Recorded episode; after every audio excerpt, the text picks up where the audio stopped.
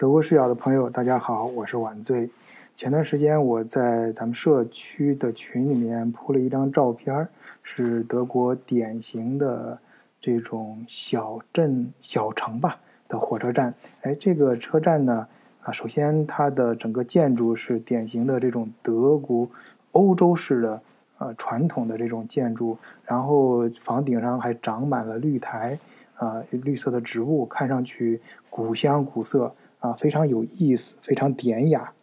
啊！我在群里面也说了哈，这次做节目的时候给大家说一下是哪儿啊？我相信也有朋友能猜到啊，这个地方叫 Zigen 啊，是德国一个呃，我个人认为啊是非常有文化内涵的一个小镇呃小城。呃，因为上次印象非常深刻啊，所以这次出差正好我也专门专程选择了从这个地方转车啊，呃，顺便呢我就，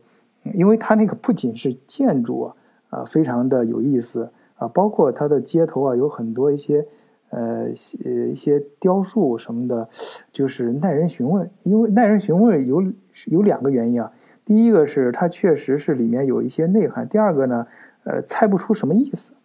所以我昨天在群里面也发了一个图片嘛，呃，它是呃很奇怪的一个循环，嗯嗯数字的图案，啊，那个那个呃是在路边的一个建筑物旁边，那个建筑物是他们的一个数学什么研究中心，啊，呃，然后还有那个车站的一个就有点像柏林墙的一个东西，呃，就是在我出差的旅途中，我觉得。能呃，歇遇这样的一些小东西，有意思的小玩意儿，还挺有意思，跟大家都分享一下。嗯，而且这个小镇呢，它的小火车站里面的呃面包也非常别致。我上次还专门放了一张图片啊，因为我很少在德国，几乎就没有在德国看到呃绿茶蛋糕。当然，它那个是。呃，这种绿茶分层蛋糕，我记得我上一次见到是在香港转机的时候，那个香港的麦当劳里面有那种呃绿茶分层的那种蛋糕，看看着就很诱人的。然后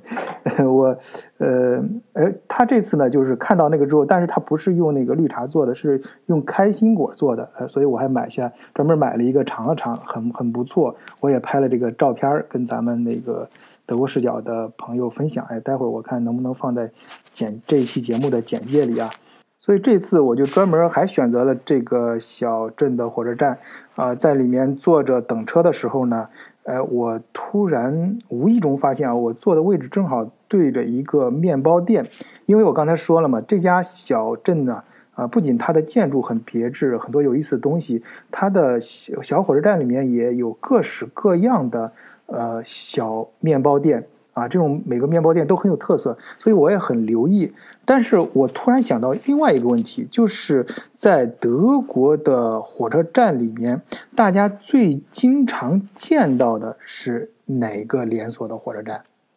而我昨天坐的那个位置啊，正好对着一个，呃，我就是想到这个问题的时候，闭上眼睛，我突然觉得我看到的那个。火车就是连锁的，呃，面包店就是，呃，我个人的判断啊，我不知道对不对，应该就是德国各大火车站最经常见到的一个连锁火车站，它的名字叫 Dish，就是 D I T S C H。于是我就随手拿起手机搜了一下，这个 Dish 啊，不搜不要紧，还真是让我想，它在。德国的直属的分店就有二百家以上，然后下属公司的这种分店就多了，那就多了去了。呃，二零一八年的时候，它呃这个店里面生产了多少个面包呢？有两，就六点三八，六点三五亿个，就是六个多亿啊的蛋糕这个面包。然后，当然其中有一半就是大家最常见的那种 b r e t 就到德国，呃，这德国大家吃面包时候有个非常有德国特色的那种面包卷啊，就卷卷的就有点像中国麻花，但是是卷卷一下那种 b r e t 就上面沾着大颗粒的盐克，呃，盐克盐。啊，吃的时候呢，有好多有有意思，一边掰着吃，一边可以把那个大颗粒的盐给剥掉，反正挺有意思的。就是说，二零一八年，它生产的呃六个多亿的面包里面有将近一半就是这个 p r i t 呃，这个 p r i t 呢，我看一下，这待会儿我也尽量搞一张照片吧，放在简介里面，大家能看到。哎，反正一看你就想起来了，德国就是最有特色、最有德国特色的那种小面包啊。那说它就是能生产德国最有特色小面包，能产量达到这么大，你可以想象这个面包房在德国的地位。然后我看了一下，这家公司是成立于一九一九年，那么也就是说到今年二零一零年、二零一九年的话，那正好是一百年。那今年二零年就是一百零一年了，百年老店呢。所以呢，今天呢，我想就跟大家聊一聊这家公司，啊，顺便节目的背后也跟大家讲一点咱们德国视角平台的事情啊。哎呀，这两期不知道怎么回事，本来该进片花了。加进来音轨老是出问题，那我就直接跟大家接着聊吧。反正我觉得这样反倒可能更亲切一些。本来嘛，咱们德国视角我也想突出，就跟其他媒体平台不一样的，就是我们更有亲和力啊。咱们就小众团体，大家更亲一点，更接地气一些啊。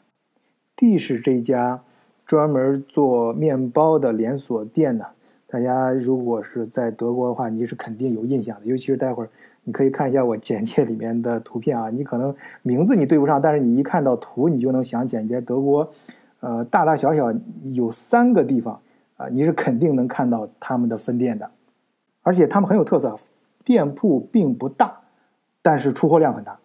哪三个地方呢？哎，这一点啊，呃，也是我觉得。呃，也可以，嗯，咱们很多听友有时候提到想在德国开小卖店，也可以借鉴一下你怎么选址。哪三个地方呢？第一是火车站，就是 Bahnhof Höfen，这个这种就是大小的这种火车站啊。然后第二个呢，就是 a n k a u f e n z e n t r u m 就是德国有很多呃购物中心啊，就这里。然后第三个就 Fussgangen。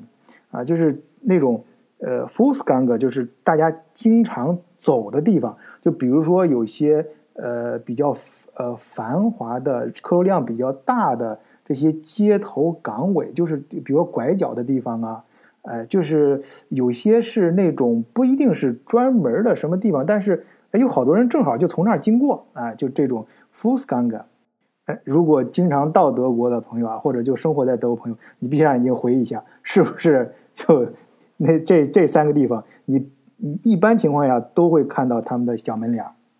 呃，他们现在当然这个规模是非常大了，呃，但是起初呃成立的时候呢，也是在一九一九年啊，刚才说了一九一年正好也是第一次世界大战结束的那一年嘛。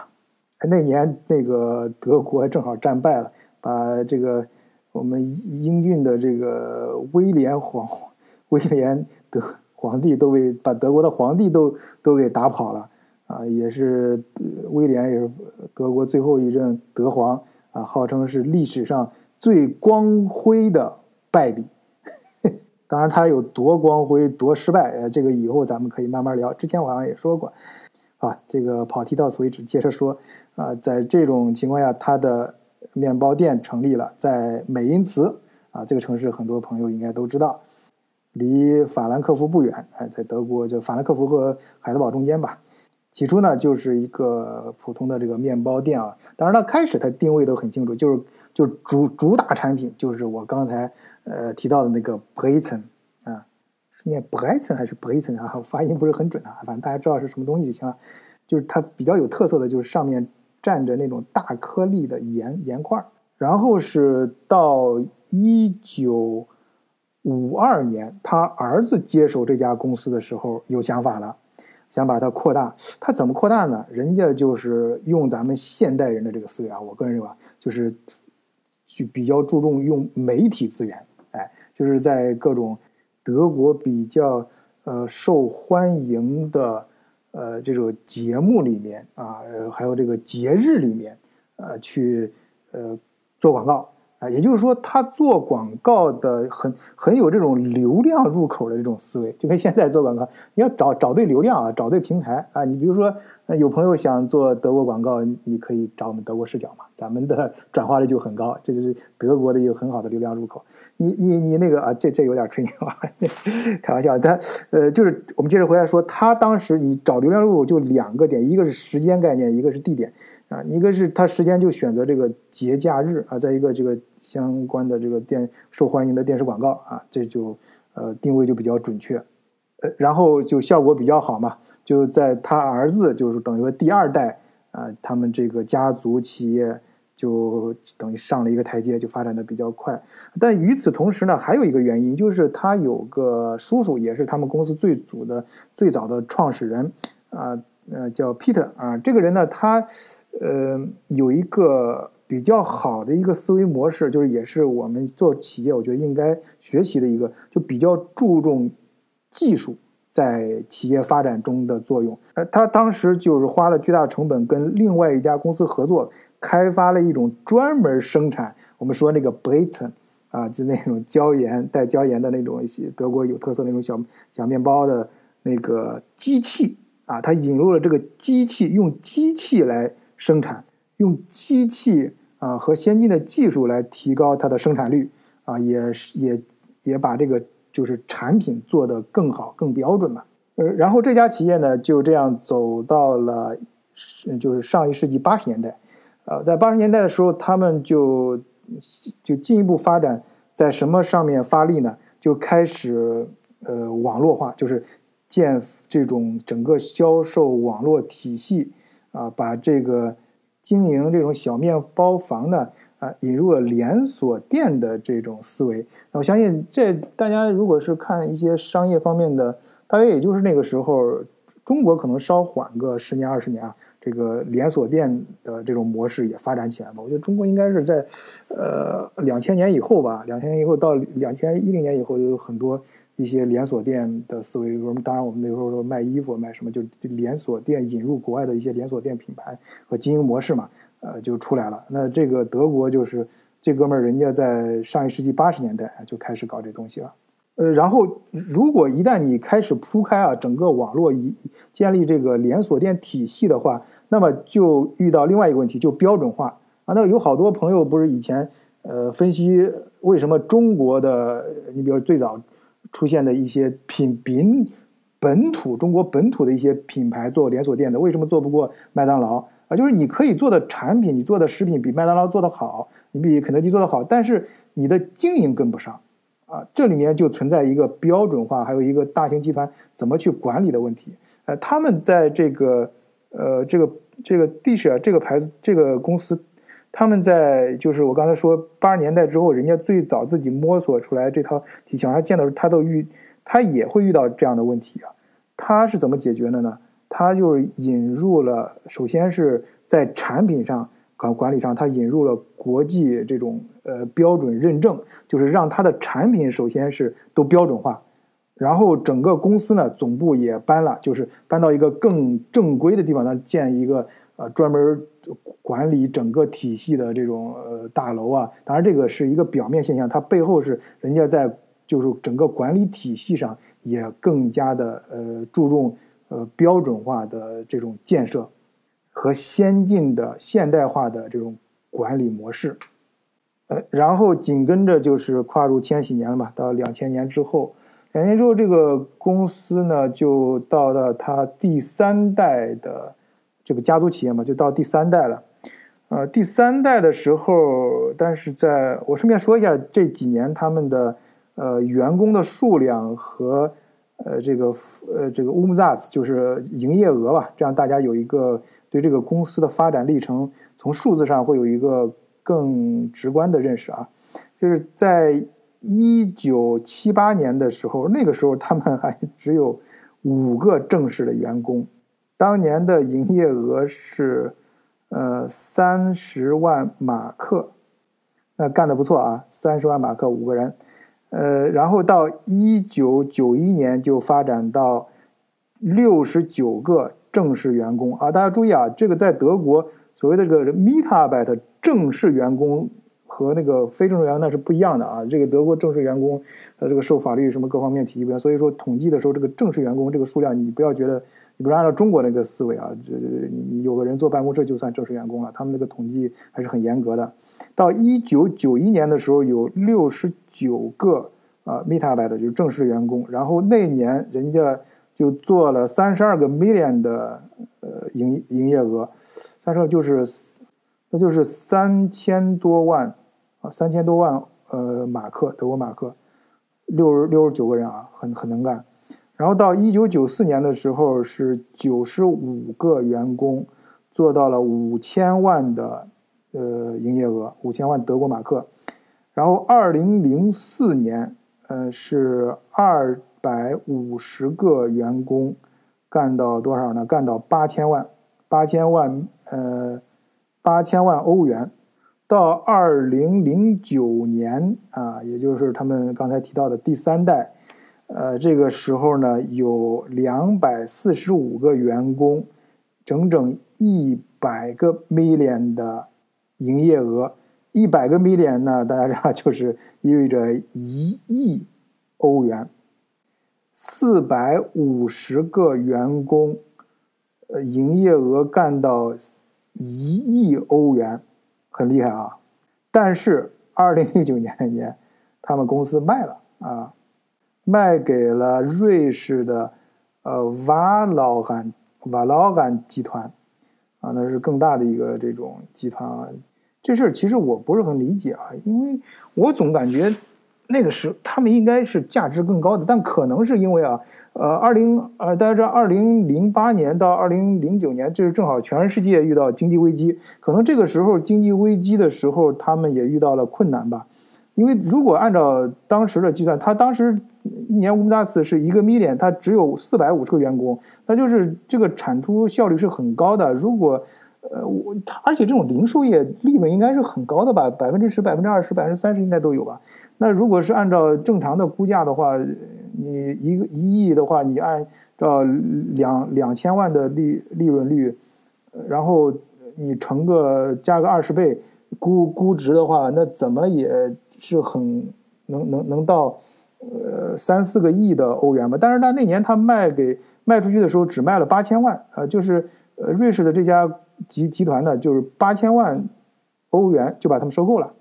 那我想可能是因为当时经济危机，他们确实遇到了一些困难啊，不得不卖。然后那个人家瑞士集团也非常精明啊，可能就看准了这个时机，那整个市场就是。第一，这个在大家都知道，在经济危机的时候，咱们穷人都是卖东西，人家真正有钱的人就是在经济危机的时候买东西啊。咱们穷人是卖东西，人家富人是买东西啊，这就叫抄底嘛。然后人家抄底，再以更好的价格抄底，然后人家呃，这就是就进入下一轮经济循环。这就为什么全世界永远是富人越来越富，穷人越来越穷啊。穷人你弄不好了，就是在经济危机来的时候只能变卖。啊，我昨天前天我还拜见了一个就是在德国的华人的一个资资资本的大佬吧，就手上有很多现金。他人家说，人家在德国买房产从来不会卖啊，我从来不会卖东西，我只会买东西。有好东西了，就是在呃价格低的时候买进来，然后慢慢的经营呗，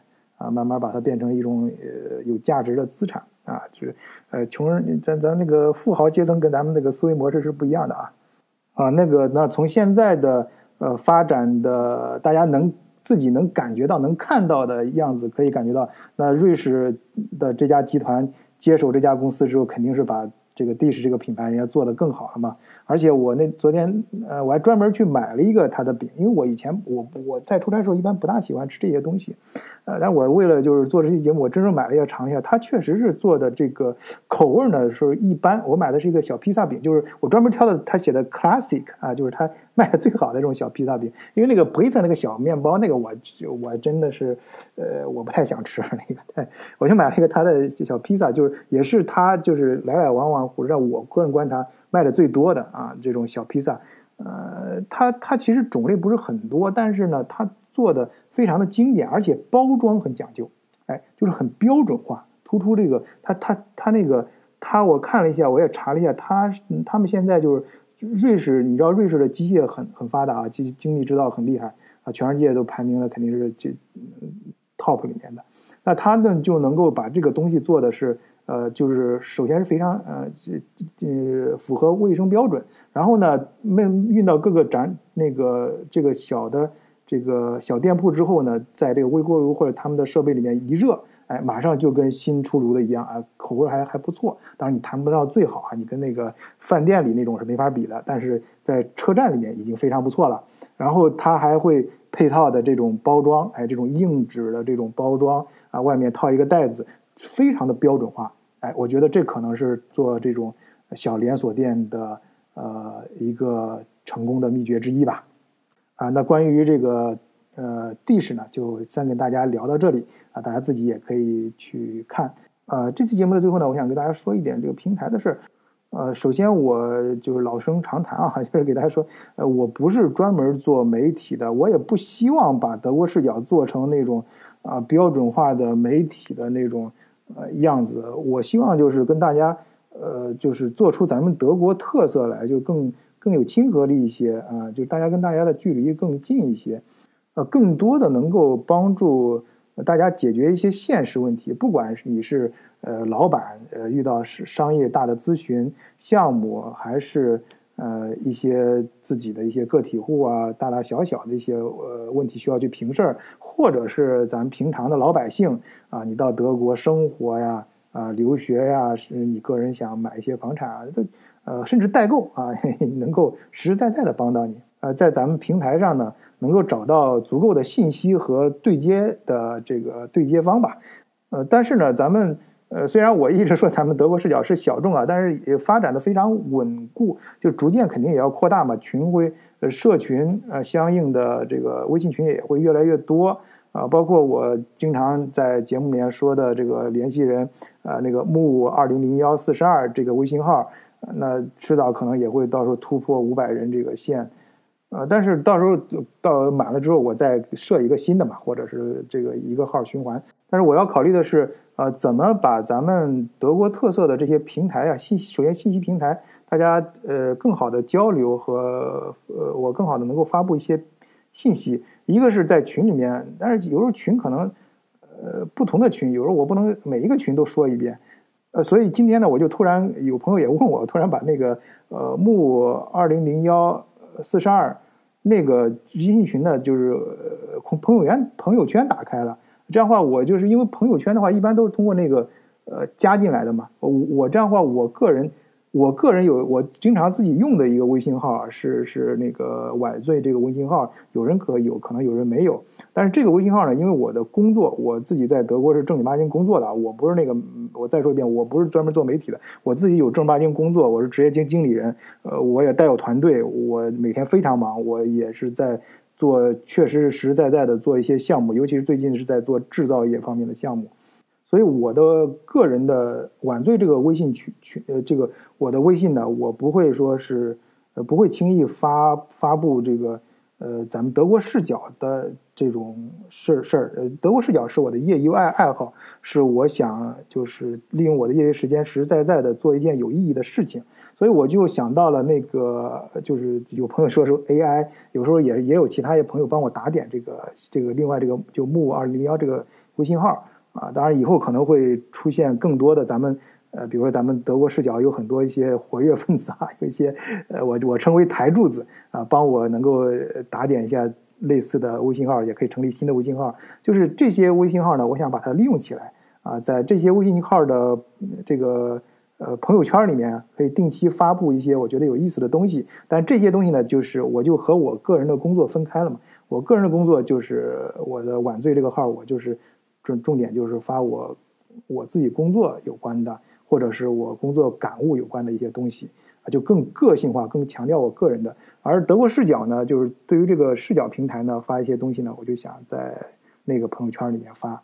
总之呢，德国视角我是希望。呃，我我宁愿走得慢一些，也不愿意就是把它搞得太商业，啊，就是希，但是但是并不代表啊，也就并不拒绝有这个商业头脑的，尤其是咱们德国视角的朋友啊，咱们自己的自己那个自己社群里面的朋友有一些新的想法，或者想合作，有一些好的 idea 来找晚醉，我们可以商量啊，就是如何把德国视角。啊这个平台能够稳步的啊按照咱们德国特色把它发展起来。好，呃，今天节目就聊聊到这里。我今天呢会呃根根据刚才开始说的嘛，呃会在这个节目简介里面多放一些图片啊，希望大家可以慢慢欣赏啊。有什么有意思的想法呀什么的，呃，咱们可以在社群里面交流啊。好，谢谢朋友们收听这期节目，再见。